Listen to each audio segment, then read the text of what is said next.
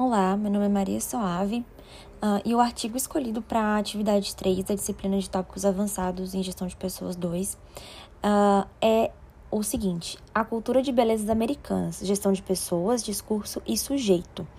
Bom, e aí, uh, indo direto ao ponto, né?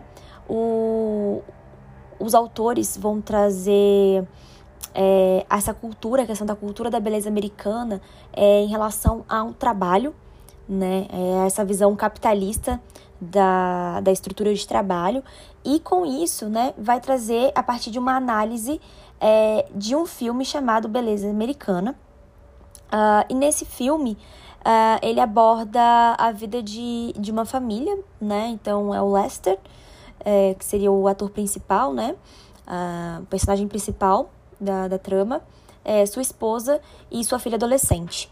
E aí tudo começa quando Lester ele decide uh, terminar com todas as, as as formas de trabalho, né? A forma de trabalho dele, ele decide é, se rebelar contra o sistema, então ele sai do trabalho dele e aí ele começa a viver a vida dele é, conforme a sua subjetividade, né? E aí é, mostra em, em, em contrapartida é, totalmente o oposto da, da esposa dele, né? Que ela começa a se sentir mal por aquele modo dele de viver, né? E, e a comunidade e a própria filha começam a enxergá-lo como uma erva daninha no meio, do, no meio deles, né?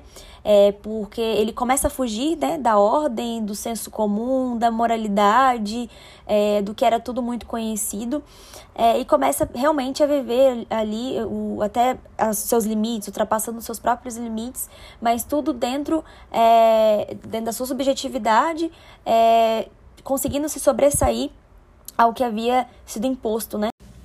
E então a gente consegue observar que o Lester ele vai ilustrar os limites de ordem e subversão, né? E vai trazer o grande fantasma da gestão de pessoas, uh, que é aquela gestão que precisa reprimir.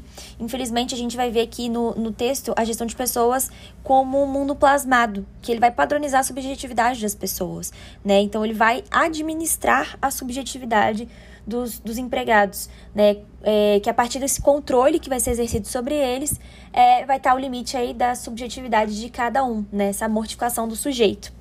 Uh, e em conclusão, é, nós vemos esse, esse desalinhamento entre o, entre o discurso e a prática, é, na, que na tentativa de converter as necessidades da organização impedem que a realidade seja apresentada de forma negativa.